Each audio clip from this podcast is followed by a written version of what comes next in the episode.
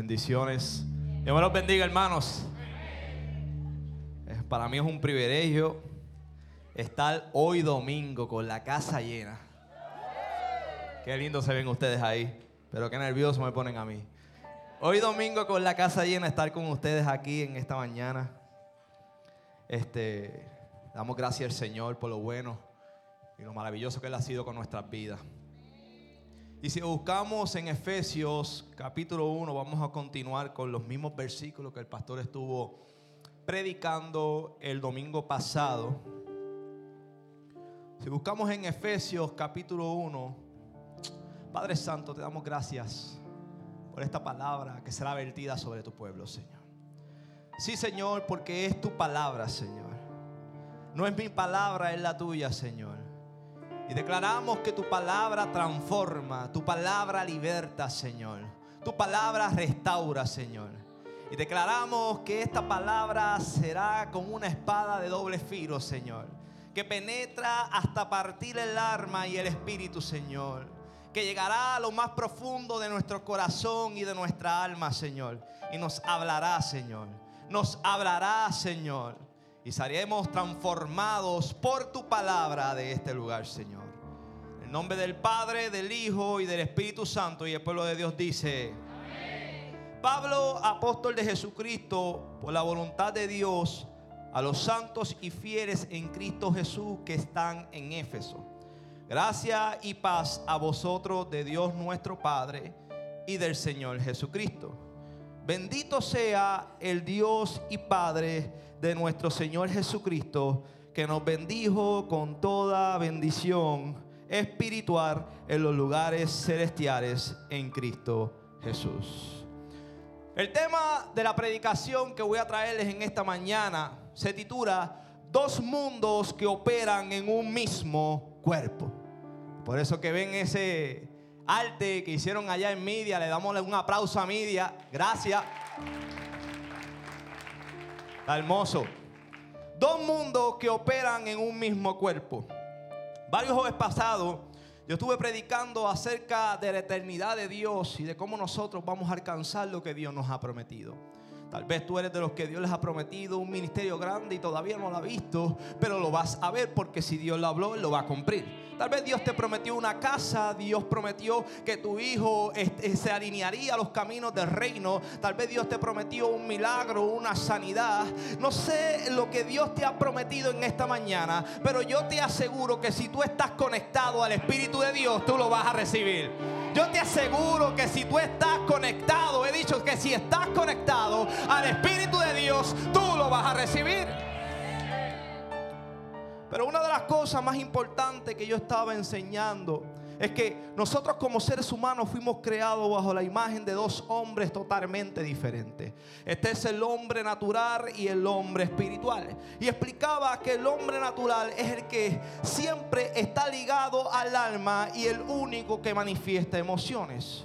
Porque el hombre natural tiene momentos en que siente coraje, tiene el momento en que se siente amado, tiene momentos donde se siente asombrado. El hombre espiritual, el hombre natural manifiesta emociones, manifiesta sentimientos, puede amar, puede odiar y también puede sentirse este, este nervioso. Son muchas emociones que eh, experimenta el hombre natural. Mientras el hombre espiritual no está atado a nada de esto. Es el único que puede tener comunión con el Padre porque éste le pertenece a Dios, otorgándosele la capacidad de poder entrar a esta eternidad para arrebatar lo que ya fue, lo que ya es y lo que ha de ser. Yo no sé cuántos hombres espirituales hay en esta mañana que han entrado para arrebatar la palabra que Dios les ha prometido, para manifestarla en el tiempo. ¿Cuántos dicen amén? El hombre espiritual es el único que puede entrar a la eternidad de Dios. Significando que el hombre espiritual es establecido en un mundo eterno que no tiene principio de día ni fin de muerte. Mientras el hombre natural es establecido en un mundo que es dominado por el tiempo, donde solo nace para morir.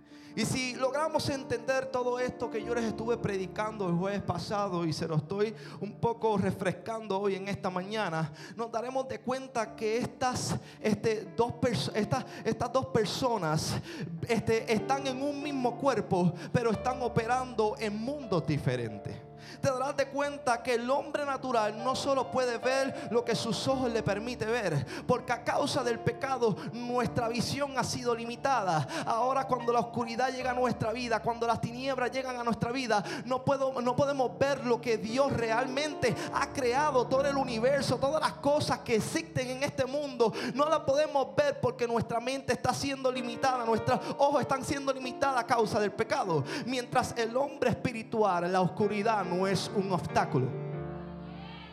El hombre espiritual, lo lejos tampoco es un obstáculo. Lo muy pequeño tampoco es un obstáculo. Lo muy harto tampoco es una barrera. Porque el hombre espiritual fue creado como un ser que no tiene límite, que no tiene frontera, que no tiene barrera. ¿Cuánto dicen amén? La capacidad de un hombre espiritual no es limitada por el tiempo sino que éste puede ver lo que otros no pueden ver porque está establecido en la eternidad de Dios. Y en la eternidad de Dios las tinieblas no son las que reinan. En la eternidad de Dios quien está reinando es la luz del mundo. Lo cual en la palabra nos enseña que es nuestro amado Jesucristo, Dios con nosotros. Y cuando leemos en Efesios capítulo 1, versículo 1 al 2 nos dice, Pablo, apóstol de Jesucristo, por la voluntad de Dios a los santos y fieles en Cristo Jesús que están en Éfeso. Gracia y paz, diga conmigo, gracia y paz a vosotros de Dios nuestro Padre y del Señor Jesucristo. Cuando leemos estos dos versículos, nos daremos de cuenta de dos puntos que son muy importantes en, esta, en este capítulo. Pablo cuando se presenta a la iglesia de Éfeso a través de esta carta, él no se presenta como aquel apóstol que caminó con Jesús. Él no se presenta como aquel apóstol que tal vez este, fue señalado por el mismo Jesús para que fuera parte de sus discípulos. Pablo eh, se está presentando no como un apóstol, sino como uno que fue escogido por la voluntad de Dios Padre para ser el apóstol de Jesucristo en este tiempo.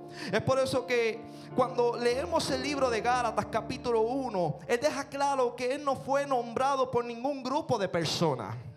Escucha bien. Él, deja claro que él no fue nombrado por ningún grupo de personas, ni por ninguna autoridad humana, sino por Jesucristo mismo y Dios Padre que levantó a Jesús de la muerte. Significando que Pablo no fue escogido por la ley. Pablo no fue escogido por personas que tal vez practicaban la ley. Pablo no fue escogido por los discípulos que eh, anduvieron con Jesucristo, que vieron los milagros, que vieron sus maravillas, que vieron el demonio, el, el endemoniado siendo libertado, que vieron el leproso siendo sanado, que vieron la mujer del flujo de sangre recibiendo su milagro, sino que este fue escogido por algo que es mucho más superior que la ley. Ay, ay, ay, ay, ay, ay, ay. Por algo que es mucho más mayor que la ley. Y esta se reconoce como la gracia y la misericordia de Dios. La gracia de Dios. Porque de la única manera en que un asesino de la única manera en que aquella persona que perseguía a la iglesia, en aquella persona que perseguía a la iglesia para mandarlos a matar, podía ser escogido por el Padre, podía ser escogido por Dios para ser apóstol de Jesucristo. Esto solo puede ser permitido por su gracia y por su misericordia. Y yo no sé cuántos en esta mañana se han sentido que Dios los ha escogido, pero déjame decirte, todo lo que Dios está haciendo contigo es nada más y nada menos por su gracia y por su misericordia. Por su gracia estamos de pie. Por su gracia hoy estamos vivos. Por su gracia hoy Micael está predicando. Por su gracia hoy usted iglesia está aplaudiendo en este lugar. Por su gracia y su misericordia. Y una de las cosas que nosotros como iglesia debemos de aprender en este evangelio es que nuestra presentación a un mundo que no conoce a Cristo no puede estar basada en un título que tal vez Dios te ha entregado. Déjame repetirlo otra vez. Tu presentación para este mundo que no conoce a Cristo, un mundo pecador, no puede estar basada por el título que tal vez Dios te ha entregado. No puede estar basada por el ministerio tan grande que tú estás levantando. Tu identidad como un hombre de Dios no puede ser percibida por el mundo que está lleno de pecados. Porque tú cargues un título de profeta. Porque tú cargues un título de pastor. Porque tú cargues un título del apóstol. Ay, ay, ay, ay. Tu identidad como un hombre de Dios es percibida por este mundo está lleno de pecados, porque sobre ti tú cargas gracia y misericordia. Dale un aplauso al Señor. Siempre a Dios dárselo fuerte. Porque sobre ti cargas gracia y cargas misericordia. Porque tu título jamás será un verdadero representante del poder de Dios. Tu título jamás será un verdadero representante del poder de Dios. Pero cuando hablamos acerca de nuestro testimonio, de dónde Dios nos sacó, de cómo Dios nos libertó de la muerte, de cómo Dios nos sanó nuestras enfermedades, de cómo Dios restauró mi matrimonio, de cómo Dios me entregó mi negocio, ese sí es un verdadero representante del poder de Dios. El mundo no necesita escuchar que tú simplemente eres un pastor, que simplemente eres un profeta, que los títulos dejas ser a otra persona. el mundo lo que necesita escuchar es que tú también tuviste un encuentro con la gracia. Es que tú también tuviste un momento donde estabas en el piso, pero la gracia te alcanzó y te salvó la vida. Es que tú también tuviste un encuentro con Jesucristo. ¿Cuánto dicen amén? Y es por eso que Pablo hace una aclaración de que él no es apóstol porque merecía ser apóstol. Él es apóstol porque en el camino tuvo un encuentro con Jesucristo. Y aunque bajo todas circunstancias merecía la pena de muerte, la misericordia y la gracia de Cristo alcanzó su vida. No podemos pasar por apercibido de que la gente no reconocía quién era Pablo. No podemos pasar por apercibido de que la gente y el hombre natural de las personas no podían ver el sello en Pablo diciendo, este tipo fue el que persiguió a la iglesia. Este tipo una vez nos anduvo persiguiendo por todos lados tratando de matarnos. Hay que tener cuidado con este. Sí, sí, sí, sí, porque así actúa el hombre natural. Porque por más que nosotros tratemos de caminar en los caminos del Señor, la gente siempre te seguirá recordando quién tú eras en tu pasado. Una de las consecuencias que uno tiene que sufrir cuando uno entra en los caminos de Dios es que el hombre natural nunca va a olvidar nuestro pasado. La gente siempre se recordará que tú fuiste un homicida, que fuiste tal vez un drogadicto, que fuiste tal vez un ladrón, que fuiste también, tal vez un alcohólico tal vez un maltratante, la gente siempre te seguirá recordando tu pasado. Y muchos de ellos estarán pensando que lo que tú estás practicando ahora, que te convertiste a Cristo simplemente porque estás huyendo, que te convertiste a Cristo simplemente porque eh, fue pura emoción, pero no fue de convicción. Porque el hombre natural nunca podrá entender que nosotros no somos escogidos porque eh, eh, merecemos ser escogidos. Nosotros no somos escogidos porque realmente hicimos algo que provocó a Dios que bajara de su trono para darnos un aplauso. Nosotros somos escogidos porque a Él le plació. Como decía Ángel Molina, como era Javier Molina, porque a Él le dio la gana. Cuando venga alguien a cuestionarte, a decirte todas estas cosas, dile, pues mira, porque a Dios le dio la gana, hoy yo soy un escogido de reino. Porque a Dios le dio la gana, hoy yo soy Aquella persona que Dios salvó de las tinieblas. Aquella persona que antes era un homicida, que antes era un alcohólico, pero ahora yo soy un siervo de Dios. Ahora, ah, ahora yo soy un hijo de Dios. ¿Cuántos dicen amén? Y es un poco difícil digerir como muchas personas viven predicando. Ay, aquí se acaban los amenes. Ay, ay, ay, ay, ay, ay. Escúchame bien. Es un poquito difícil digerir cómo muchas personas viven predicando un evangelio de santidad como si ellos merecieran ser santos. Señalando y condenando a las personas sin entender que ellos tampoco son perfectos. ¿Cuántos dicen amén? ¿Cuántos dicen amén? Pero déjame enseñarte algo en esta mañana. Esto que voy a enseñar es algo muy profundo, pero necesito que lo recibas en esta mañana. Nuestra santidad no proviene del hombre natural. Nick, nuestra santidad proviene del hombre espiritual. Ay, déjame te lo explico, déjame te lo explico. Significando que la verdadera razón por la cual hoy el Padre nos reconoce como pueblo santo es porque en la eternidad Jesucristo no está adentro de nosotros, sino que nosotros estamos adentro de qué? De Cristo. Ay, ay, ay, dame un poquito más profundo. Significando que nosotros somos santos porque quien nos está representando allá en los cielos no es la imagen de nuestro hombre natural, sino la imagen del único que aún siendo Dios se hizo carne y aún siendo carne no se halló culpa. Era perfecto, era limpio de pecado. No pudo ser tentado por las tinieblas, no pudo ser tentado por el diablo. Ay, ay, ay, ay, ay. Para que a través de su muerte nuestros pecados fueran perdonados y para que a través de él nos constituyamos un pueblo santo. Así que el gabán y la corbata, déjame decirte que eso se queda aquí. Lo importante es que el espíritu que está en ti esté ligado al espíritu de Dios. Es que el espíritu que está en ti esté ligado al aquel que está allá arriba en los cielos.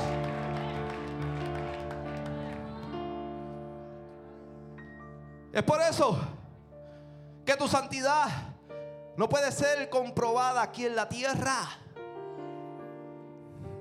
Por más que nosotros tratemos de ser santos, nuestra santidad no puede ser comprobada aquí en la tierra. Porque el hombre natural sobre está lleno de defectos. Sobre está lleno de errores. Sobre está lleno de pecado. Sobre está lleno de maldad. Pero cuando un hombre ha sido lavado por la sangre del cordero y ha decidido servirle a Cristo, su hombre espiritual pasa a estar ligado al Espíritu de Dios, lo cual esta en la eternidad está adentro de Jesucristo. Ay, ay, ay. Esto quiere decir que mientras nuestro hombre natural está aquí en la tierra, luchando con debilidades, luchando con defectos, tratando de alcanzar la santidad de Dios, allá en los cielos hay uno que pareciera tener la apariencia de hombre. Ay, ay, ay, ay, ay, ay, ay, ay. Y tiene la autoridad de pararse frente al Padre y decirle, sí, yo sé que ni caer está lleno de pecado, está lleno de defectos, pero morí por él en la cruz del Calvario. Yo he pagado un precio de sangre, ay, ay, ay, ay. Yo he pagado un precio por su vida para redimir sus pecados. El único que tiene la autoridad de pararse frente al Padre no somos nosotros. Es Jesucristo. Porque mientras nosotros seguimos cometiendo errores aquí en la tierra, hay un abogado por excelencia allá en los cielos tratando de salvar nuestra alma. Y por eso que el segundo punto, en el versículo 2, segundo punto que le he traído en esta mañana es que podemos notar que Pablo siempre está posicionando en su carta la imagen de Dios como Dios Padre y la imagen de Cristo como el Señor Jesús. Y en el Congreso de los Caballeros yo estuve hablando un poco referente a los tiempos, a cómo el Padre era representado como Jehová en el Viejo Testamento y el Hijo era presentado como Jesús en el Nuevo, en el Viejo en el Nuevo Testamento. ¿Cuántos se recuerdan de ese Congreso? Y explicaba que la razón por la cual en el Viejo Testamento era reconocido como el tiempo de la ley era porque Jehová era quien reinaba sobre Israel. No había ningún hombre, ni siquiera el profeta era el que reinaba. Quien estaba reinando, quien era rey de su pueblo, era el mismo Dios, era Jehová. Y esto le otorgaba el derecho al pueblo de no solo vivir bajo la ley, sino que también tenían el derecho de operar o juzgar bajo la ley. Ay, ay, ay. Es por eso que la pena de muerte era permitida para aquel tiempo, porque quien la estaba permitiendo no era un hombre, era Dios. Pero como la ley era algo tan pesado sobre su pueblo, Dios decide enviarlo a su hijo unigénito para que ahora la ley no te condene directamente a ti, sino que ahora la ley en el camino te presente la gracia y te presente la misericordia de Cristo, que hay uno que murió por nosotros en la cruz del Calvario y que si nosotros lo aceptamos y nosotros lo redimimos, seremos perdonados, serán perdonados nuestros pecados. Entonces, podemos notar que a pesar de que el Padre y el Hijo son la misma imagen de un mismo Dios. Ambos no solo se manifiestan en tiempos diferentes, como, como en, el Viejo Testamento se manifestaba el Padre a través de Jehová, pero en el Nuevo Testamento Dios se hizo carne a través de Jesucristo.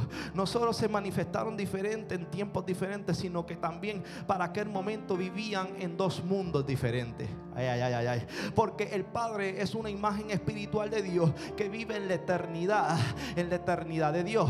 Mientras el Hijo Jesucristo es la imagen que representa a una persona natural de carne y hueso, establecida en un mundo natural dominada por el tiempo.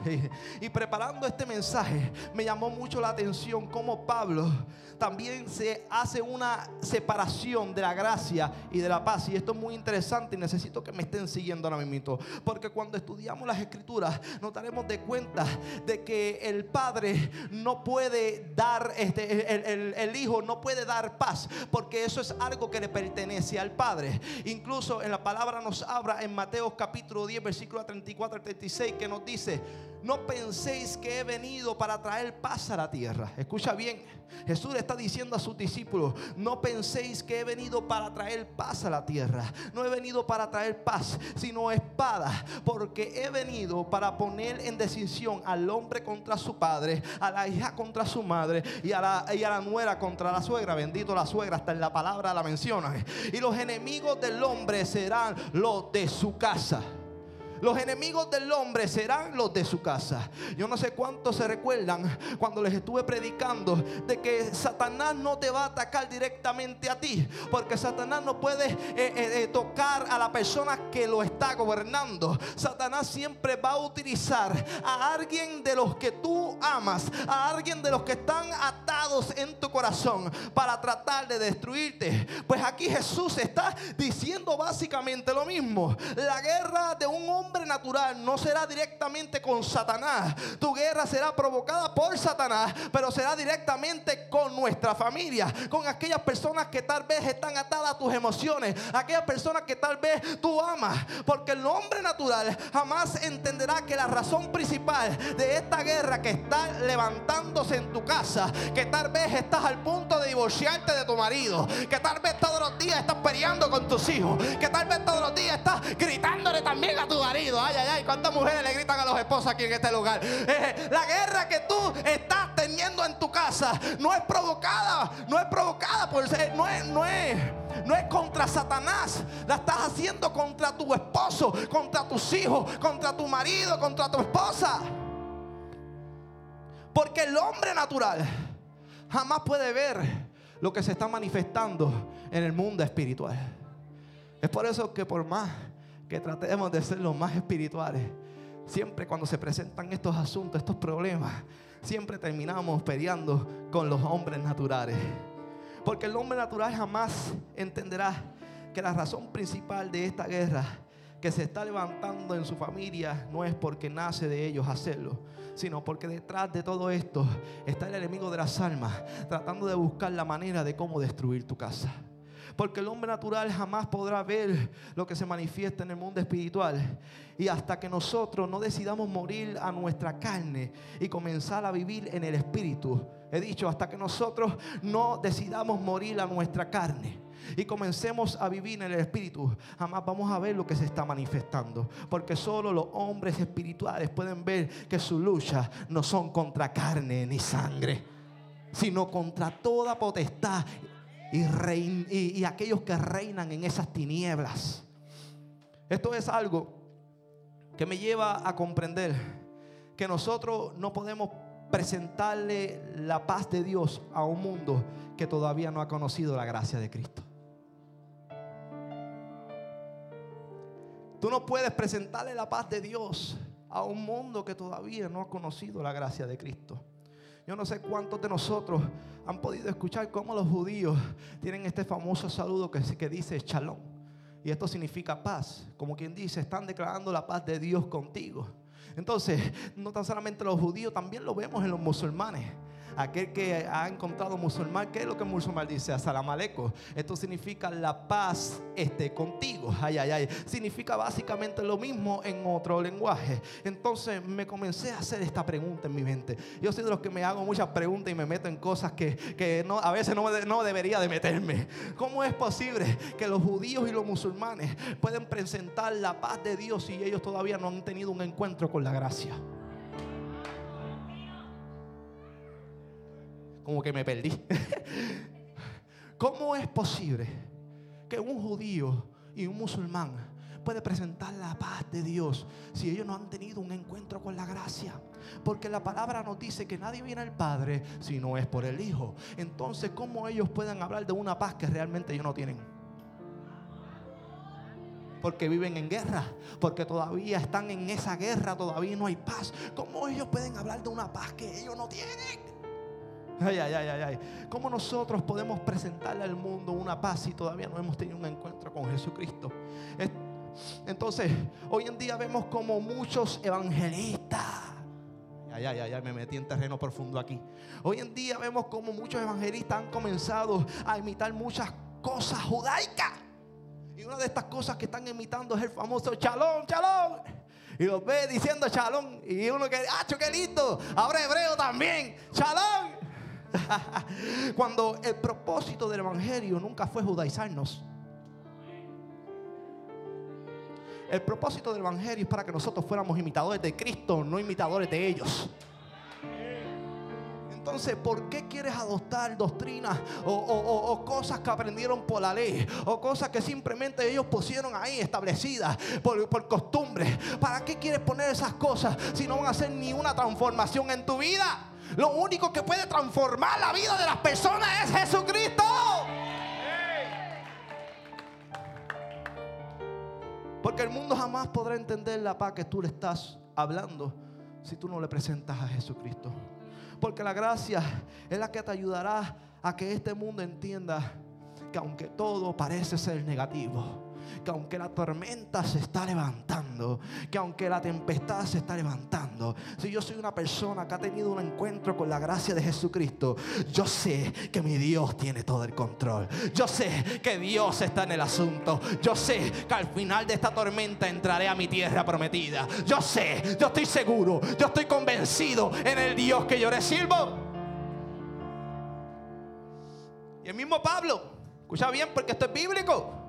El mismo Pablo, aún siendo judío, tuvo que cambiar su manera de saludar, tuvo que cambiar sus costumbres para comenzar a decir la gracia y la paz con vosotros. Ya no es un, simple judío que dice chalón. Ahora dice la gracia y la paz. Posicionó primero qué? La gracia. Y después posicionó qué? La paz. Es para que ustedes vean las cosas que tú puedes sacar de simplemente dos versículos. Simplemente todavía estamos en el saludo de Pablo y las cosas que Dios nos puede hablar en esto, en, estas cosas, cómo Dios se mete profundamente en estas cosas. La gracia y la paz esté con vosotros. Porque lo que tal vez esta simplemente había sido una conducta aprendida por medio de sus costumbres judías, por medio de sus padres. Hoy está, estaba siendo revelada a su vida a través de Jesucristo. Es por eso que hoy Dios nos quiere enseñar, iglesia, que es imposible que nosotros digamos que conocemos a Dios porque simplemente conocemos la ley. Es imposible que nosotros digamos que conocemos a Dios porque simplemente conocemos las escrituras. Ay, ay, ay, ay. Porque simplemente así nos enseñó nuestros padres, sino que nosotros conocemos a Dios porque nosotros tuvimos un encuentro con aquel que nos mostró el camino, con aquel que nos dirigió al Padre, con aquel que nos dirigió a conquistar la paz, con aquel llamado Jesucristo. Y el domingo pasado dije que el pastor estuvo hablando de estos mismos versículos. Pero el pastor nos estuvo enseñando algo que me llamó la atención. Y él decía que es imposible alcanzar el cielo con una mentalidad humana. Es imposible alcanzar el cielo con una mentalidad humana. Lo cual creo que es cierto, es totalmente cierto. Es imposible que podamos aprender a escuchar a Dios, que no es imposible que podamos aprender a escuchar a Dios y poder alcanzar las maravillas que Él tiene para nosotros cuando simplemente le hacemos caso a nuestra mente. Escucha bien, porque aquí voy a llevarme un poco de estudio para que esto se lo lleven a la casa. Y cuando hablamos de la mente, esta es establecida solamente en el hombre natural, para que esta sea la que manifieste el libre albedrío que Dios le otorgó al hombre. Porque Dios le otorgó al hombre la capacidad de poder tener la voluntad propia para tomar decisiones. Es por eso que cuando vivimos una vida gobernada por nuestra carne, la mente tiende a confundir la voz de Dios con lo que nos está diciendo nuestra mente. Ay, ay, ay, ay. La gente tiende a confundir la voluntad de la carne con la voluntad del Espíritu. Ay, ay, ay. Es por eso que por un lado es establecida la mente en el cuerpo natural, pero en el hombre espiritual es establecida la conciencia. Y cuando hablamos de la conciencia, esta es la manera en que el Espíritu de Dios utiliza para hablarnos a nosotros por medio de nuestro hombre espiritual. Porque la conciencia no solo es el producto de alguien que conoce el bien y el mal, sino de alguien que ha tenido un encuentro con la verdad. Ay, ay, ay, ay, dame repetir esto. Porque la conciencia no solo es un producto de alguien que conoce lo bueno y lo malo sino que es el producto de alguien que ha tenido un encuentro con la verdad. Y la palabra nos dice, y conoceréis la verdad, y la verdad entonces la conciencia no simplemente es conocer el bien y el mal, sino que tuviste una confrontación con la verdad, significando que la verdad no simplemente es una palabra, sino que la verdad es una persona. Lo cual es la imagen de Jesucristo que ha sido revelada a nuestra vida. Mm, porque Él es el camino, la verdad y la vida. Nadie viene al Padre si no es por Él. Volvemos a repetir el mismo versículo. Él es el camino, la verdad. La verdad es una persona, no es simplemente una palabra. Es una persona. Tú estás teniendo un encuentro con la persona de Dios. En pocas palabras también nos está enseñando que nadie alcanzará las bendiciones celestiales si no es por medio de quién Tú no puedes alcanzar las bendiciones celestiales si no es por medio de Cristo. Porque las bendiciones celestiales las da el Padre, las otorga el Padre. Pero si no has conocido a Cristo en esta mañana, déjame decirte que te estás perdiendo el tesoro más valioso de tu vida. Y quisiera volver otra vez con lo que les estuve enseñando al principio. La imagen de Jesucristo se manifiesta de una manera muy distinta en el cielo a como se manifiesta en la tierra. El tiempo que tú y yo estamos viviendo no es el mismo tiempo del Viejo Testamento, ni tampoco el mismo tiempo del Nuevo Testamento. Porque el Viejo Testamento se reconoce como el tiempo del pasado. El Nuevo Testamento se reconoce como el tiempo del presente. Pero el tiempo que estamos viviendo nosotros hoy en día es reconocido como el futuro. Y tú te preguntarás en esta mañana, Nicael, ¿y esto es por qué? Porque quien está posicionado para operar en este tiempo no es el Padre, no es el Hijo, simplemente es nada más y nada menos la persona del Espíritu Santo. Y cuando hablamos del Espíritu Santo, esto no simplemente es la tercera persona de la Trinidad, sino que este es el mismo Jesucristo en su total inmortalidad, donde este se le ha otorgado el atributo más poderoso que yo creo que Dios puede tener, y es la omnipresencia de Dios. Ay, ay, ay. La omnipresencia de Dios le permite a través del Espíritu Santo poder estar en todas partes sin ser dominado por el tiempo. Queriendo decir que Él no solo está en el hoy, Él no solo está en tu mañana, Él está en el pasado, Él está en el presente y Él está en el futuro, todo a la misma vez, en el mismo tiempo. Ay, ay, ay, ay. Es por eso que la manifestación de este no fue diseñada con el propósito de estar operando en los cielos, sino que fue diseñado con el propósito de ser traído a la tierra para que nosotros tuviéramos un encuentro con la persona del Espíritu Santo. ¿Cuántos dicen amén?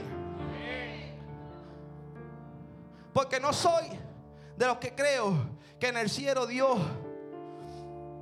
no es aquella persona omnipresente que está operando aquí en el tiempo, sino que este simplemente está presente allá en el cielo. Dame de él esto otra vez.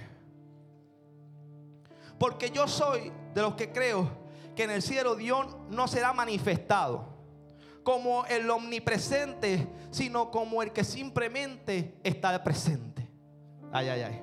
Porque en los cielos no será necesario reconocerlo como nosotros lo hemos reconocido en los tiempos. No será necesario reconocerlo como simplemente el Padre, aunque Él sea el Padre. No será necesario reconocerlo como el Hijo, aunque Él también sea el Hijo. No será, no, no será necesario simplemente reconocerlo como el Espíritu Santo, aunque sea el Espíritu Santo. Sino que allá en los cielos simplemente será Dios, el creador del universo. Y así como nosotros hemos sido diseñados aquí en la tierra como dos hombres en un mismo cuerpo, así Él también se presenta allá en los cielos como tres personas que viven siendo establecidas en un mismo cuerpo. Esta es mi manera de pensar de esto. Y cuando nos vamos al libro de Efesios capítulo 1, versículo 3 al 4 nos dice, bendito sea el Dios Padre y Padre de nuestro Señor Jesucristo, que nos bendijo con toda bendición espiritual en los lugares celestiales en Cristo, según nos escogió en el antes en él antes de la fundación del mundo para que fuésemos santos y sin mancha delante de él. Cuando leemos este versículo, Pablo nos deja claro que la eternidad no simplemente es un mito, que la eternidad verdaderamente existe. Aquel que tenía duda, aquel que tenía confusión con que si la eternidad estaba en la Biblia o no estaba en la Biblia, déjame decirte que Pablo nos está confirmando aquí en las escrituras de que la eternidad es algo que es cierto, es algo que existe. Él nos explica que hemos sido escogidos en Él desde mucho antes de la fundación del mundo. Es decir, que no solo el Cordero había sido escogido, sino que nosotros también habíamos sido escogidos desde antes de la fundación del mundo. También esto significa que para que nosotros podamos ser parte de los escogidos del Padre, nosotros tenemos que ser hallados adentro de quién? De Jesucristo. Si nosotros no somos hallados, si nosotros no somos reconocidos como aquel pueblo que está en Jesucristo, jamás podremos disfrutar de las bendiciones celestiales. Y cuando miramos esto en una perspectiva de una persona que habita en el tiempo o en la tierra, esto significa que nosotros como iglesia tenemos que asegurarnos que Jesucristo realmente esté habitando adentro de quién? De nosotros. Ay, ay, ay. Porque recuerda que en el cielo nosotros estamos en Él. Pero cuando hablamos en la tierra, Él está morando en nosotros. ¿Y, por, ¿Y cómo podemos saber si realmente Dios está en nosotros? En Mateo capítulo 7, versículo 16, nos dice que por su fruto los conocerán. A repetirlo. Que por su fruto los conocerán. Ay, ay, ay.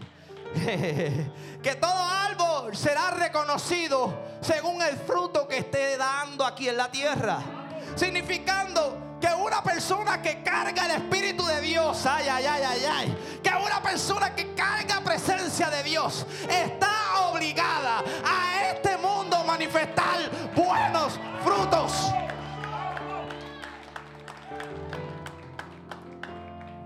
Y aquí es cuando nosotros como iglesia nos tenemos que detener para autoanalizarnos, para poder mirarnos a un espejo.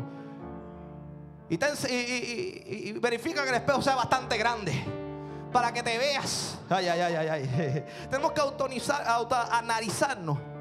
Porque si en la palabra nos enseña que por nuestros frutos seremos reconocidos, tenemos que hacernos esta pregunta.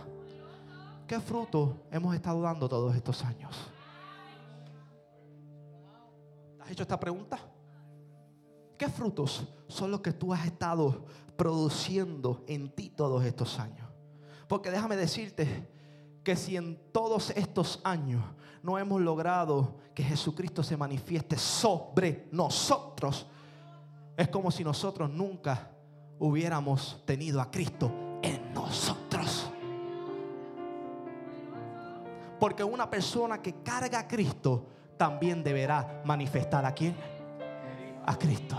Así que si tú eres el taller del alfadero, Y si tú cargas a Cristo en esta mañana, ponte de pie en esta mañana y dale un aplauso al Señor. Porque estás viendo la manifestación de Dios sobre tu vida. Estás viendo la manifestación de Dios sobre tu casa. Estás viendo la manifestación de Dios sobre tus hijos, sobre tu finanza, sobre tu salud. Porque más fuerte, dale más fuerte.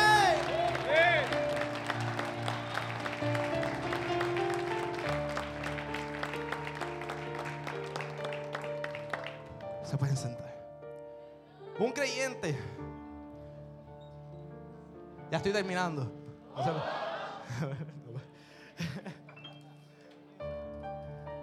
Un creyente que verdaderamente carga a Cristo sobre sus manos, la palabra nos dice que será entregado las llaves de los cielos. Las llaves de los cielos significan llaves de gobierno. Aquellas llaves que Satanás alguna vez te, te robó. La palabra nos dice que sobre nuestras manos, así lo dice la palabra, será entregado las llaves de los cielos. Una llave que no entran, no, una llave que nos entregan la autoridad de donde todo lo que atemos aquí en la tierra será atado allá en los cielos. Siga hablando de dos mundos, ¿verdad? Todo lo que atemos acá en la tierra será atado allá en los cielos. Y todo lo que desatemos aquí en la tierra sería desatado en los cielos. Lo que para mí significa que lo que nosotros manifestemos aquí en la tierra bajo la eternidad de Dios será el mismo, lo, lo mismo que nosotros recibiremos allá en los cielos. Dame repetirlo otra vez. Que lo que nosotros manifestemos aquí en la tierra bajo la eternidad de Dios será lo mismo que Dios nos entregará allá en los cielos. Y esto no solo se trata de cosas materiales o de beneficios propios. Escucha bien, iglesia, aunque sí es parte. Pero muchas de las veces tendemos a pensar con pensamientos egoístas. Vuelve la mente, la carne, lo natural del hombre. Vuelve a pensar de manera egoísta, de manera vanidosa. Porque esto también significa que si tú manifiestas misericordia, Él manifestará misericordia contigo. Ay, ay, ay. Si tú entiendes que Dios tuvo misericordia contigo, ¿por qué no vas a, a, tener misericordia con tu hermano? Si tú manifiestas amor, Dios manifestará allá en la eternidad lo que ya pasó, lo manifestará contigo. Si tú manifiestas perdón sobre una persona, Dios allá en su eternidad manifestará perdón contigo. Así que esto no es que, que, lo tenemos que hacer por obligación, sino que es conveniencia. ¿Cómo tú vas a declarar juicio sobre una persona si te está diciendo la palabra? Que estas cosas también son las que tú vas a recibir allá en los cielos, si eso es lo que único tú quieres manifestar aquí en la tierra, de la misma manera Dios te va a juzgar en la tierra. Así que es preferible no juzgar bajo la bala de la ley, coger la bala de la gracia y decirle al Señor, así como tú lo hiciste conmigo, yo quiero que lo hagas con Él. Así como, ay, ay, ay, ay, ay, ay, ay, porque esto es lo que Pablo nos está enseñando. Ay, ay, ay, tenemos, tenemos, tenemos, tenemos que tener un encuentro con la gracia para mostrarle la gracia de Dios a un mundo que está lleno de pecado, al mundo que no se le ha dado esperanza. Pero déjame decirte que existe una esperanza y esta esperanza es Cristo Jesús en nosotros. Porque todo lo que manifestemos aquí en la tierra será las mismas consecuencias de lo que recibiremos allá en los cielos. Y todo esto es algo que se tiende a confundir por simplemente porque simplemente hay un debate en dos cosas. Como predicaba Nick una vez, hay un debate entre el conocimiento y la manifestación. Hay un debate entre el conocimiento y la manifestación.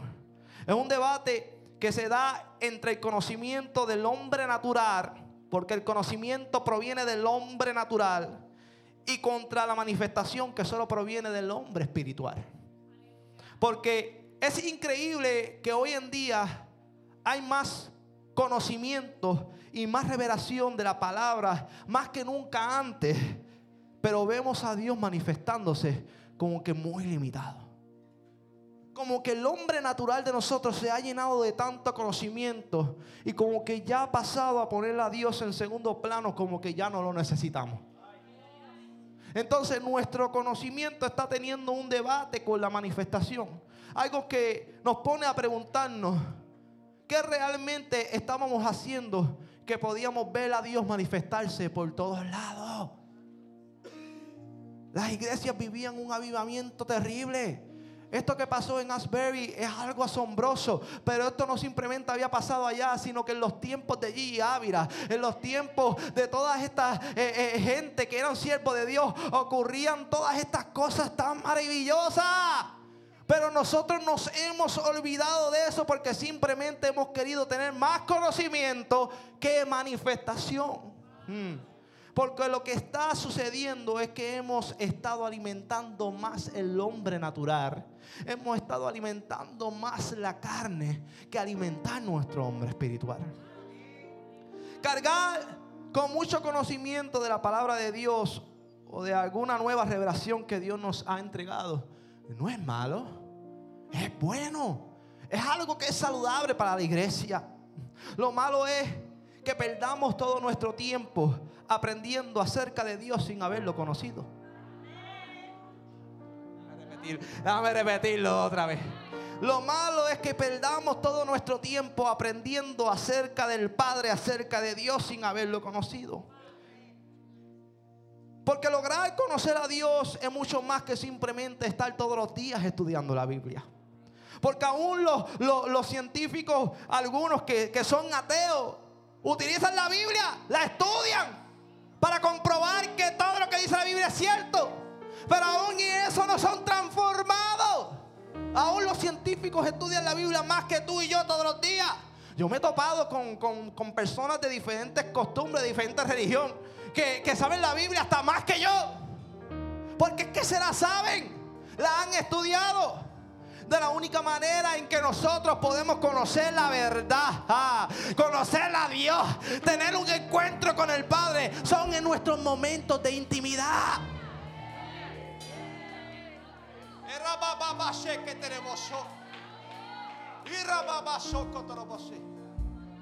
Esos momentos de intimidad son los que te hacen conocer a Dios. Esos momentos de intimidad son los que te hacen sentir su presencia. Estos momentos de intimidad son los que te hacen entender que Dios es más real que el viento. Dios es más real que la tierra. Dios es más real que nuestra naturaleza. Esos momentos de intimidad con Dios. Porque, porque lo que hoy hacemos en lo secreto será recompensado en lo público. Y si logramos ver la recompensa, es porque logramos ver la manifestación de Dios sobre nuestra vida. Y si en esta mañana tú no has visto tu recompensa y llevas tantos años esperando y esperando y esperando, pues no, no es nada de malo entrar a examinarnos. ¿Qué de malo hay en eso? Examinarnos todos los días para, para saber si hay algo que está evitando que la palabra que Dios nos ha dado llegue a nuestra. No hay nada malo de eso. Y si lograste ver la recompensa, has logrado la manifestación, ver la manifestación de Dios sobre tu vida. Nosotros como adoradores de Dios, los adoradores que están en este lugar, y los adoradores que están ahí también en este lugar, porque todos somos adoradores de Dios. Nosotros como adoradores de Dios y como sacerdotes del templo del Espíritu Santo, se nos ha entregado la responsabilidad de cargar el arca yo estaba poniendo esto en mi mensaje y de momento tengo un mensaje de texto de una persona que me está enviando un mensaje de una canción que hablaba exactamente de lo que yo estoy escribiendo en este lugar. Y nosotros tenemos la responsabilidad de cargar el arca, lo cual esto significa que somos responsables de cargar la presencia de Dios. Ay, ay, ay. Porque si no cargamos la presencia de Dios, esto no solo afectará a nosotros, sino que afectará al mundo entero. Porque el mundo necesita reconocer quién es Cristo. El mundo necesita reconocer que a través de Cristo vamos a alcanzar a Dios. Entonces, si nosotros no cargamos la presencia de Dios, ¿quién lo va a conocer? Porque si la presencia no estaba en el arca, el pueblo de Dios perdía la batalla. La palabra nos habla de que si la presencia de Dios no estaba en el arca, si la presencia no estaba de Dios no estaba en el campamento, el pueblo perdía la batalla. Los hijos de Eli tenían la responsabilidad de llevar el arca al campamento. Pero como la presencia de Dios no estaba en ellos, no simplemente perdieron la batalla, sino que también murieron en la batalla. Entonces, hay muchas muertes de creyentes que han morido en la batalla y no han podido ver la mano de Dios siendo manifestada sobre su vida. No han podido ver las promesas de Dios siendo manifestadas sobre su casa. Se han muerto en la batalla. Porque no se dio de cuenta de que muchos años atrás habían dejado la presencia de Dios cogiendo polvo.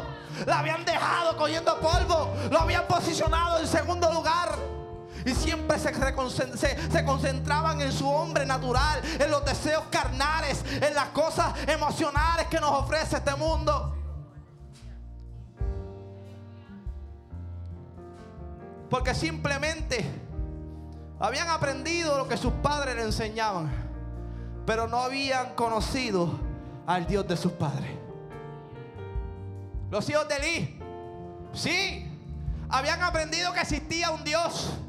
Eran sacerdotes. Ellos entraban y salían del templo como si nada hubiera pasado. Pero es que aún incluso Elí eh, no se había dado de cuenta de que si ellos estaban entrando y ellos estaban saliendo y nada estaba pasando porque no había presencia de Dios en ese lugar. La palabra nos dice que los ojos de Elí se estaban apagando y a la misma vez la lámpara del templo se estaba apagando. Entonces, los hijos de Elí estaban cargando el arca porque simplemente era una costumbre, porque simplemente era una conducta aprendida.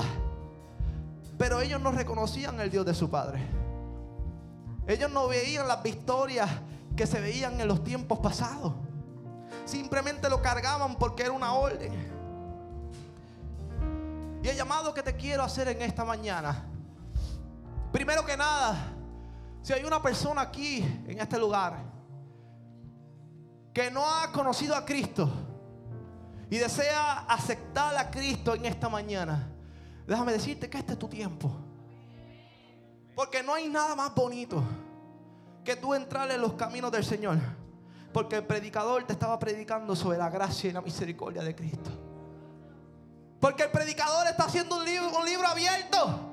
Diciendo que estoy lleno de pecado, estoy lleno de defectos. Pero por su misericordia hoy yo estoy en este lugar. Yo no soy perfecto. Tal vez tenga más pecados que todos ustedes. Tal vez tenga más debilidades que todos ustedes. Pero a Dios le plació escogerme para este tiempo. A Dios le plació escogerme aunque yo fuera imperfecto.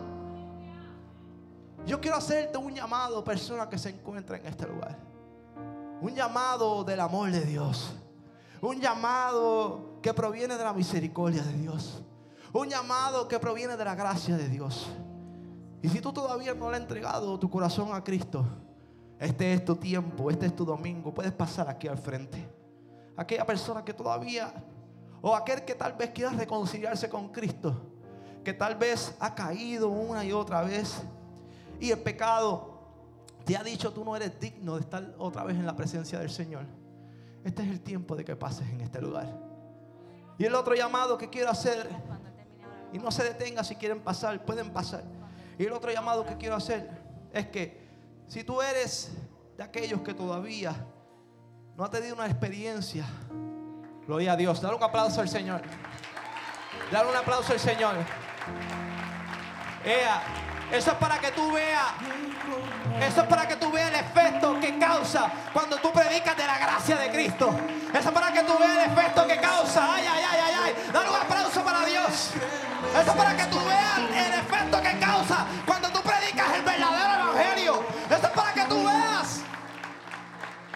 Que las tempestades y quiero hacer otro llamado. Si tú eres de aquellos que todavía no ha tenido una experiencia con el Espíritu Santo sobre tu vida, porque no es lo mismo decir que Él está dentro de nosotros que verlo manifestado afuera de nosotros.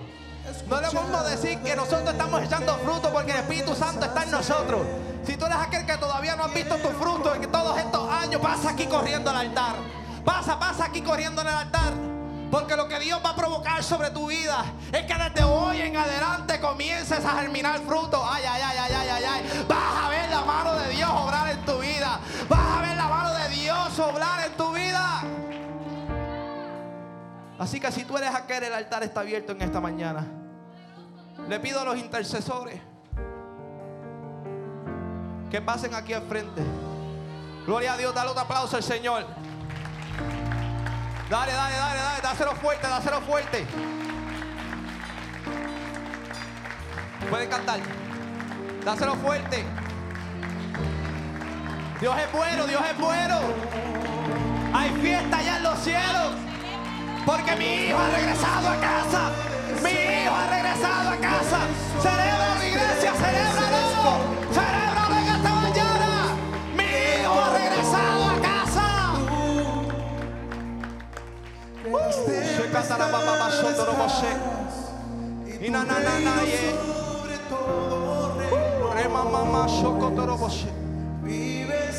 Verás la mano de Dios manifestarse sobre tu casa. Verás la mano de Dios manifestarse sobre tu vida. Habrán cambios. Habrán cambios. Habrán cambios. Y esos cambios producirán fruto. Espíritu de Dios.